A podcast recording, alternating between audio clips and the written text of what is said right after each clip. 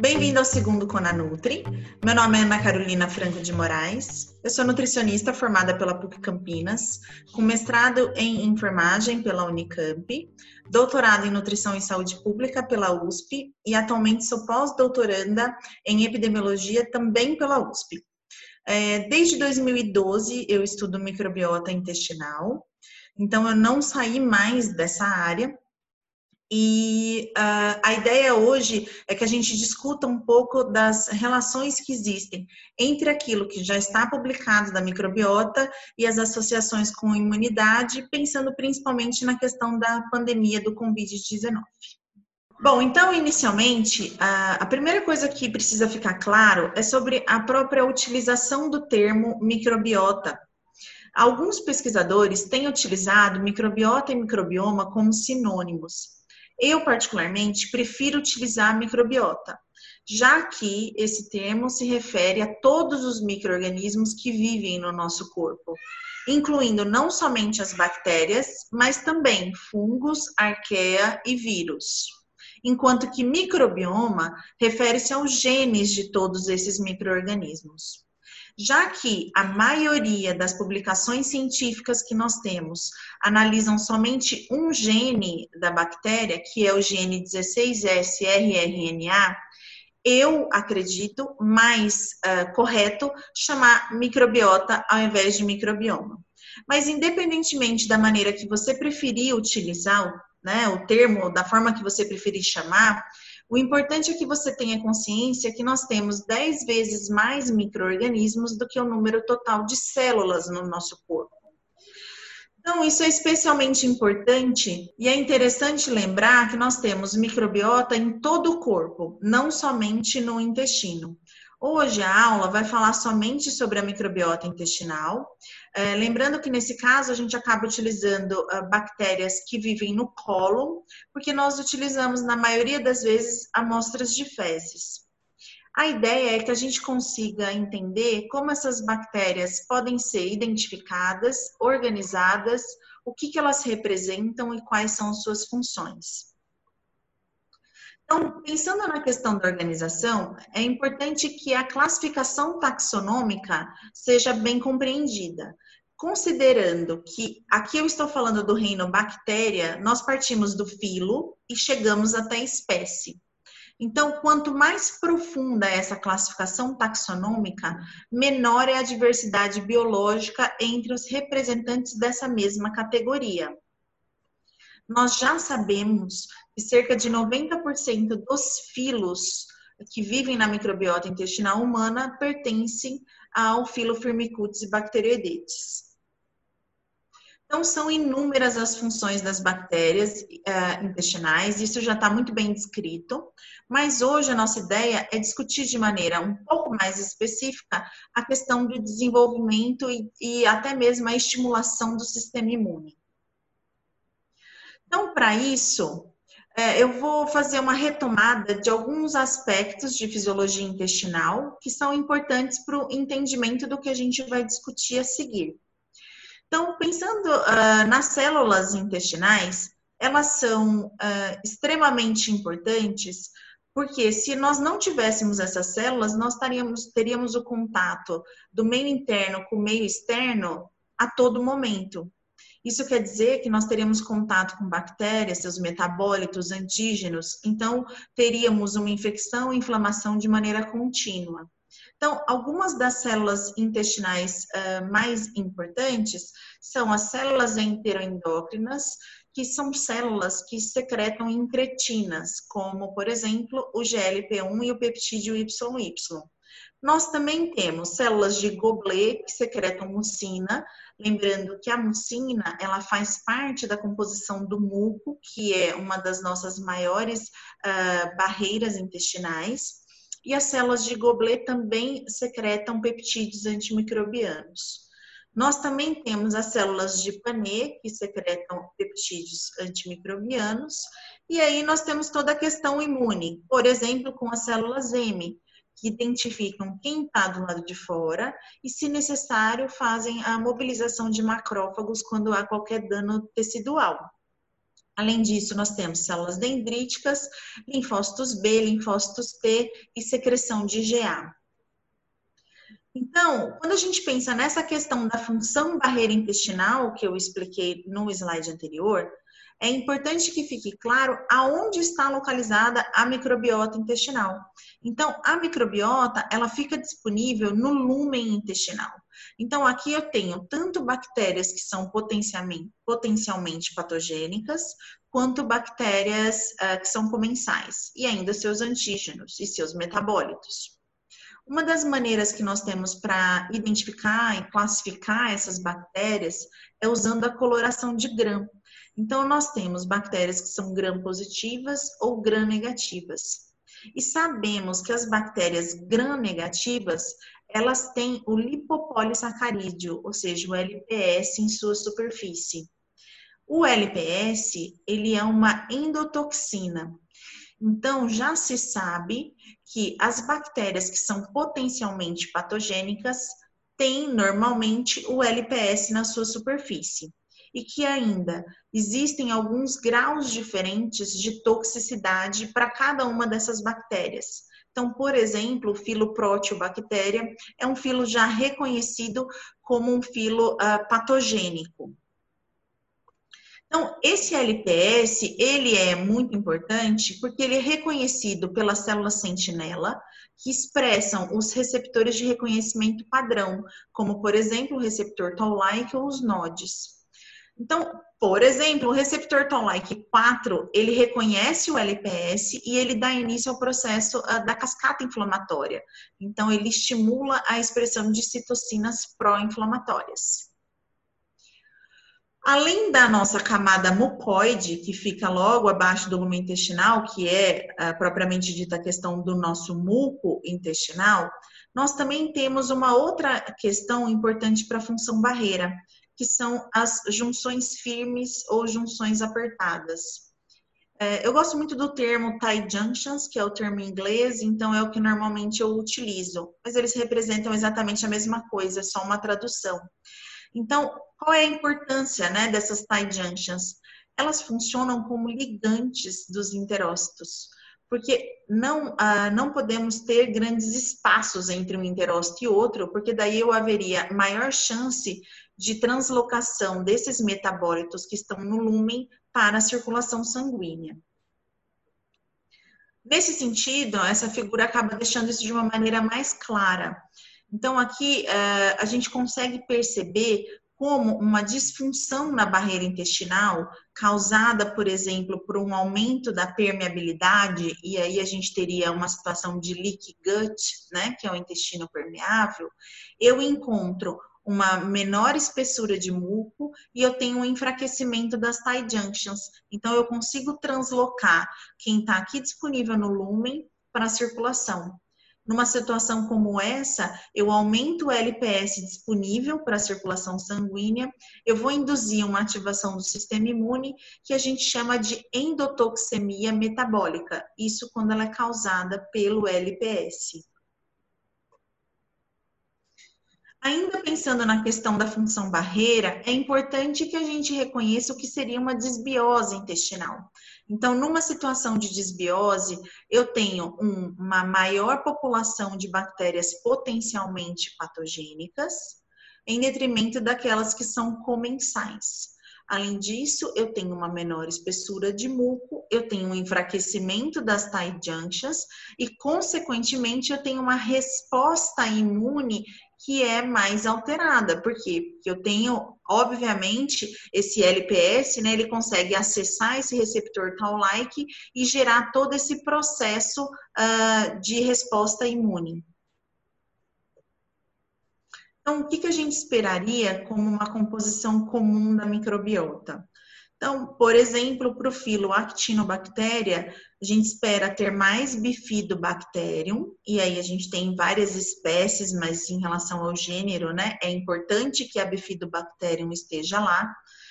Quando pensamos no filo Firmicutes, é importante que tenhamos Fecalibacterium e Roseburia, porque essas bactérias são bactérias produtoras de butirato, dos ácidos graxos de cadeia curta. Além disso, é interessante ter lactobacilos. quando pensamos nos filos bacteroidetes, normalmente nós temos mais bacteroides ou prevotella. Então, é sempre um em relação ao outro, em maior quantidade. Bacteroides é, já tem alguns estudos que indicam que é, essa população né, bacteriana ela cresce mais, então ela responde mais à alimentação com uma dieta é, rica em gordura saturada e pobre em fibra, enquanto que Prevotella responderia mais para uma dieta rica em carboidratos e rica em fibras.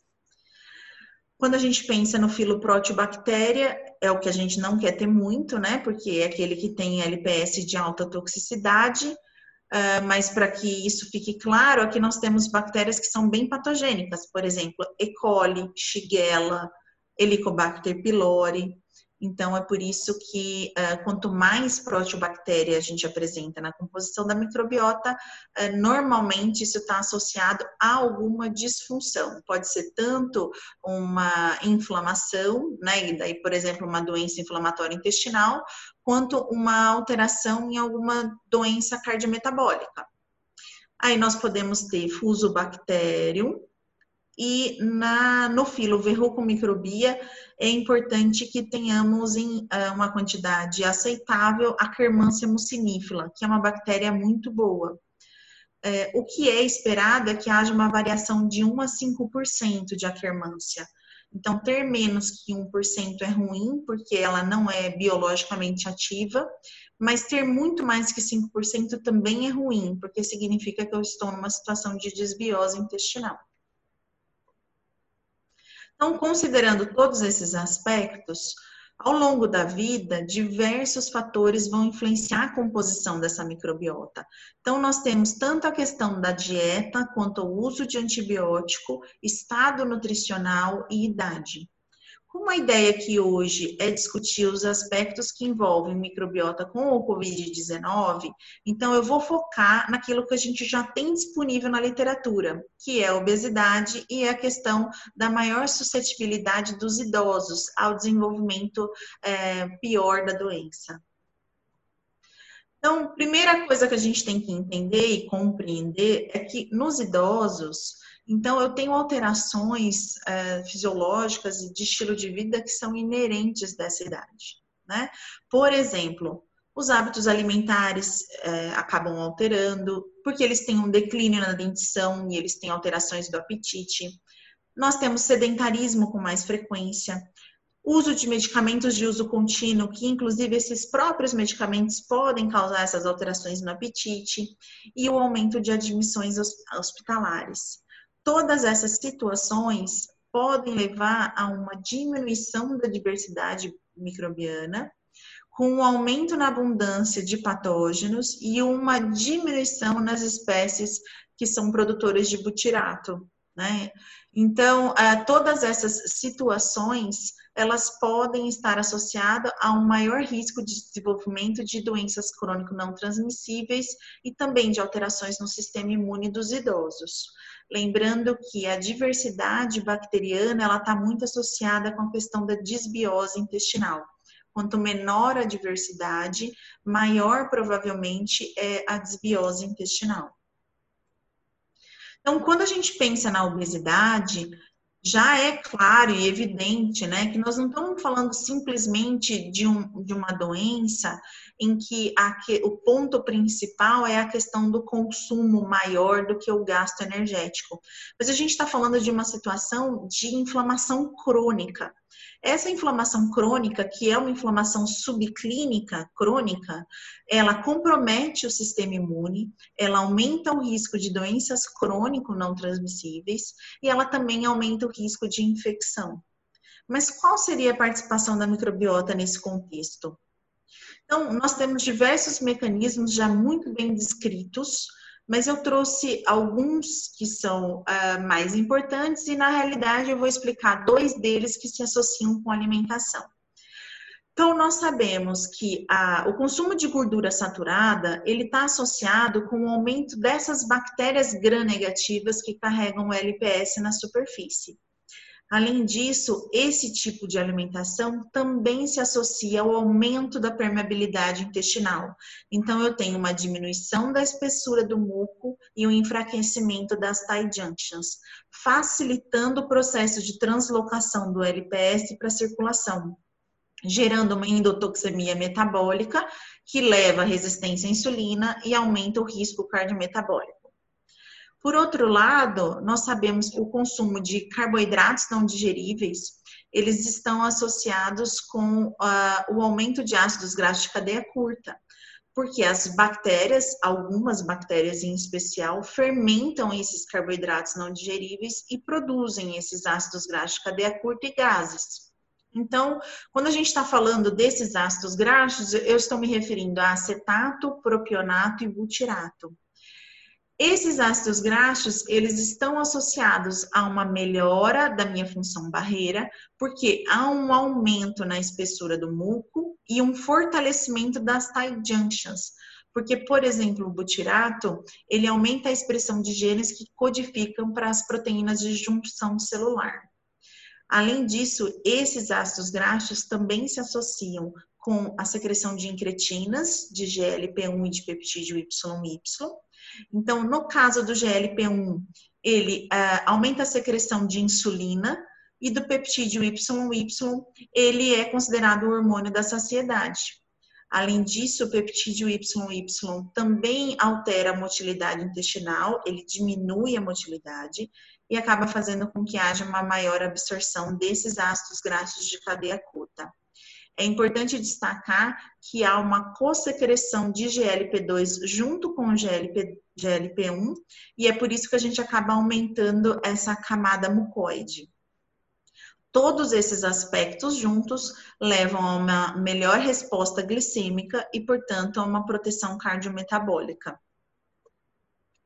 Então, quando a gente pensa de maneira específica em relação ao Covid e à obesidade, por exemplo, esse foi um artigo publicado em abril deste ano, já conseguiram né, identificar, é de que nos obesos haveria duas situações importantes. A primeira delas é de que, nesse caso, eles já se encontram em uma situação que há uma desregulação metabólica, né? Então, esse aumento de gordura compromete o sistema imune e aumenta a inflamação sistêmica, assim como eu expliquei anteriormente. E essa situação reduziria a resposta antiviral e até mesmo a eficácia tá, daqueles uh, medicamentos utilizados. Além disso, alguns estudos indicam que provavelmente o vírus consegue se alojar nos adipócitos e ele ficaria ali por mais tempo e, consequentemente, ele teria uma evolução, né, um aumento da sua população de maneira muito mais rápida do que num indivíduo que tem menos células gordurosas. Então, o SARS-CoV-2, que é o nome né, científico do Covid-19, ele acaba tendo ah, uma associação com o trato gastrointestinal, além dessa questão da obesidade.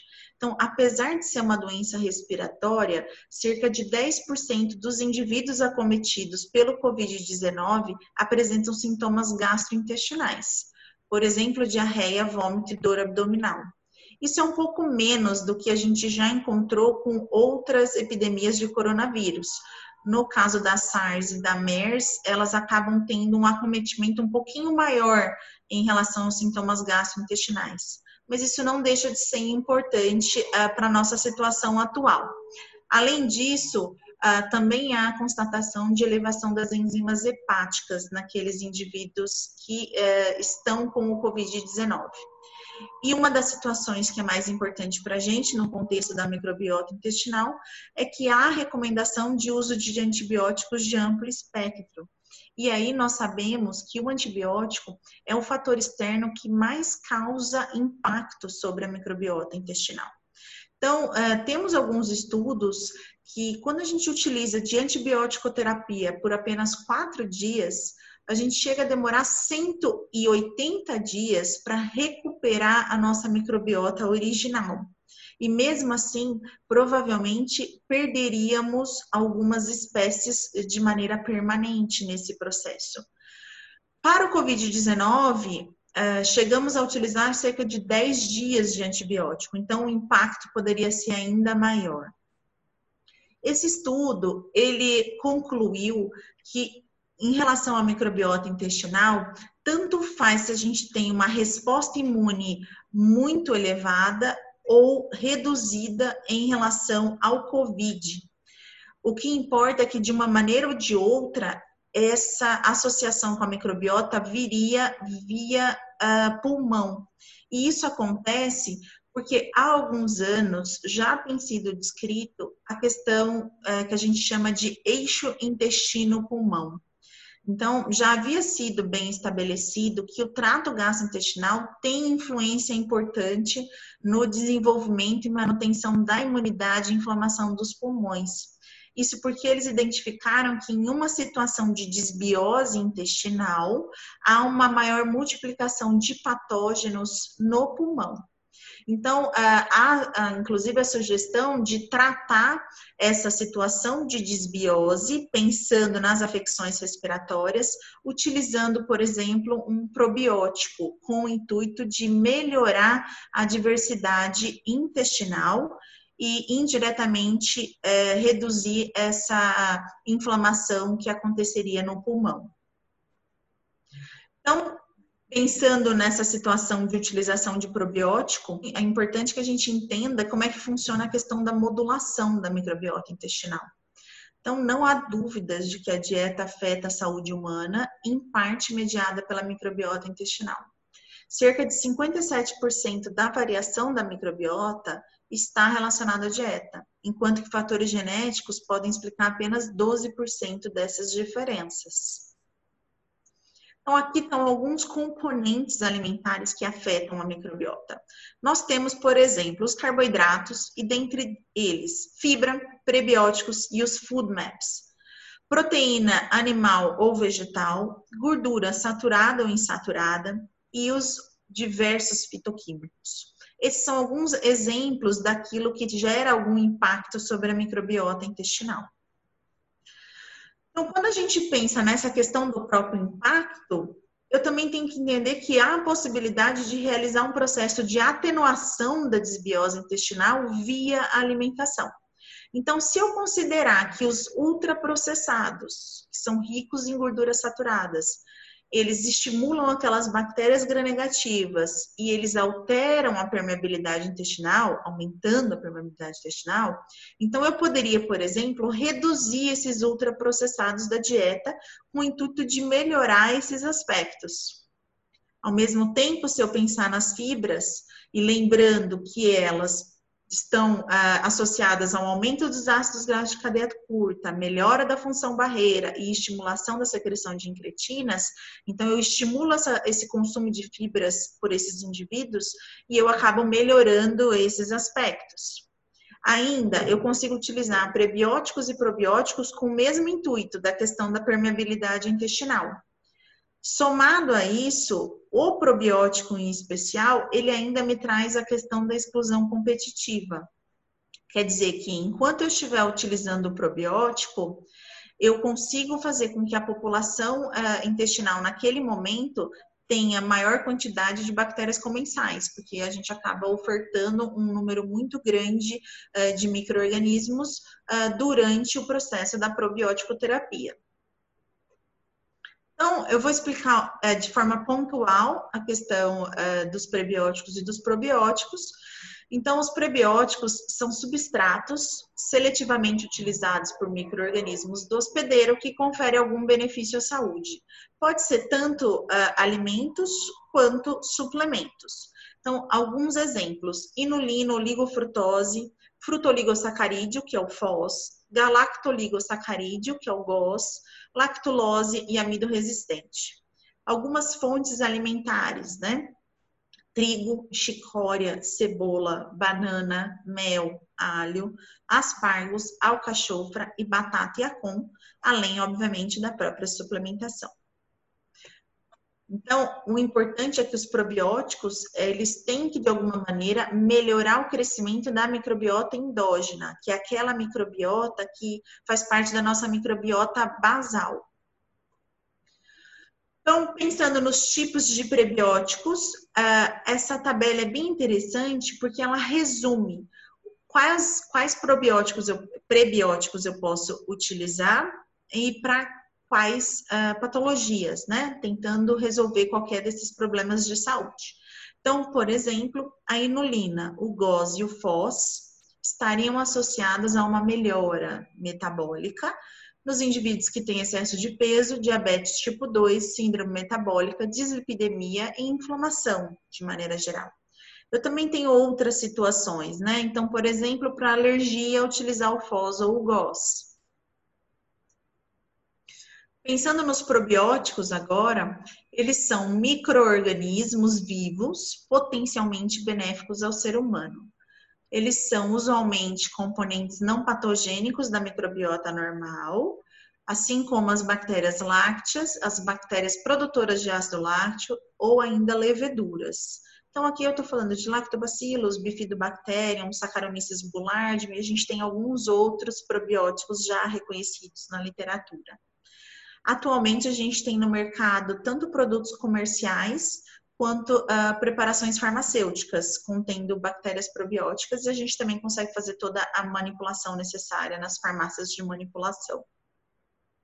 Então, essa é uma tabela com alguns exemplos das, dos probióticos disponíveis. E à medida que a gente vai estudando, né, e tendo publicações, a gente vai aumentando essas populações, né, aquilo que já é considerado probiótico e que pode ser prescrito. Aí eu trouxe uma questão de experiência pessoal em relação ao manejo clínico do que eu faço com prebiótico e com probiótico. Então, pensando na questão dos prebióticos, eu inicialmente avalio o consumo de fibras e sinais e sintomas associados ao trato gastrointestinal. Então, normalmente, uh, os nossos pacientes consomem poucas fibras e alguns deles relatam que já tem empachamento, distensão abdominal, eles têm, alguns falam, tem muitos uh, gases.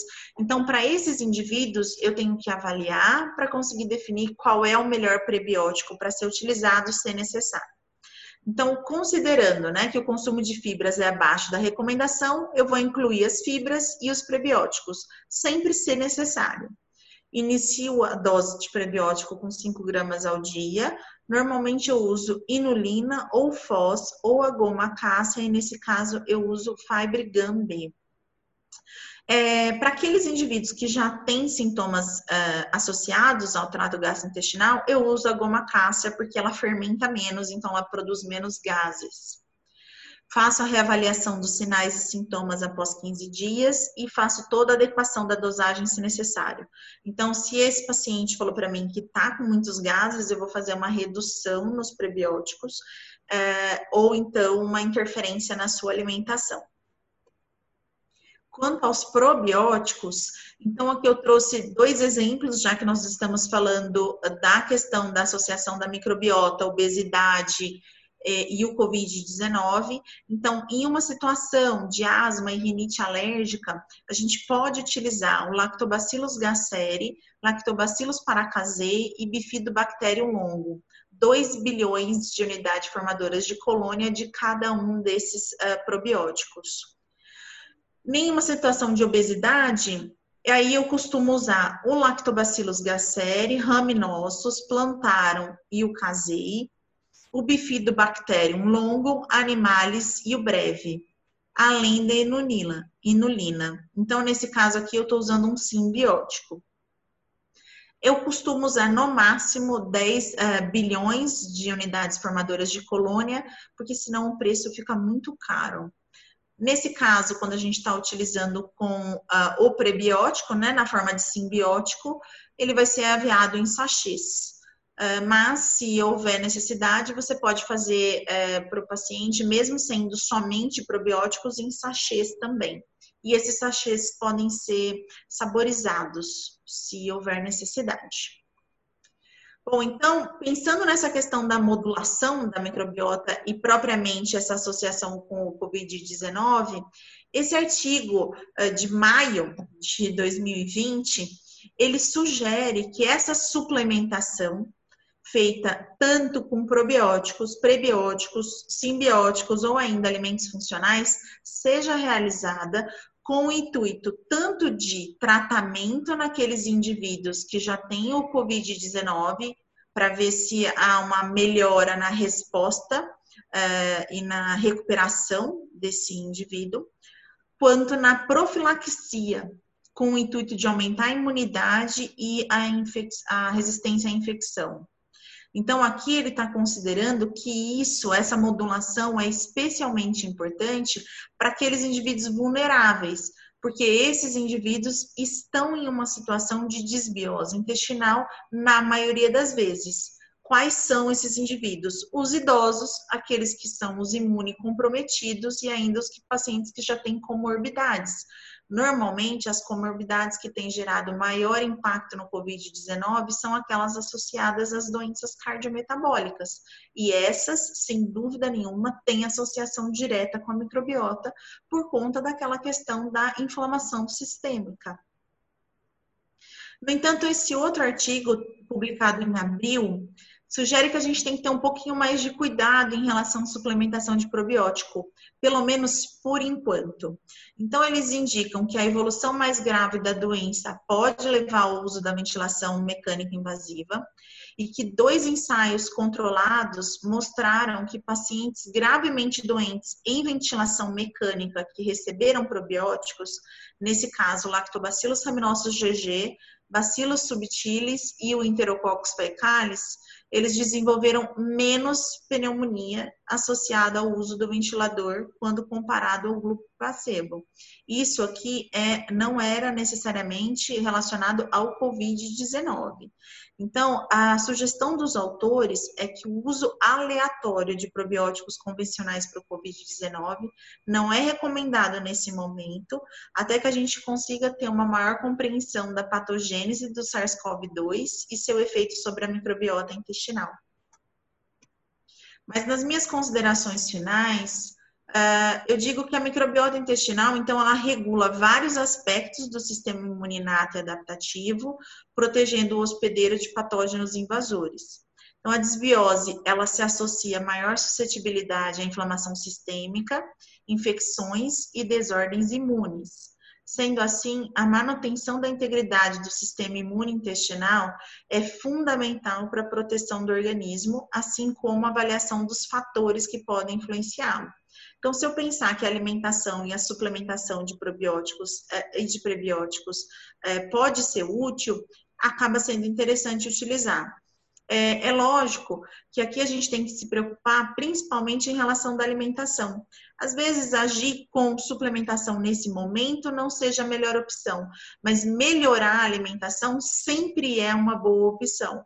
Então, reduzir a quantidade de uh, alimentos ultraprocessados e aumentar o consumo de fibra. Isso vai agir de forma direta sobre a microbiota intestinal, especialmente sobre a modulação da inflamação sistêmica. Então, a, a ideia ao final dessa aula é que você se pergunte, né, como anda a sua microbiota? O que, que você tem dado de substrato para essas bactérias que vivem no seu intestino? Eu espero que você tenha gostado. Se você tiver qualquer dúvida, pode entrar em contato comigo pelo e-mail, é amorais.usp.br, ou ainda me seguir no Instagram, doutora.nutri.mamãe. Muito obrigada. Até mais.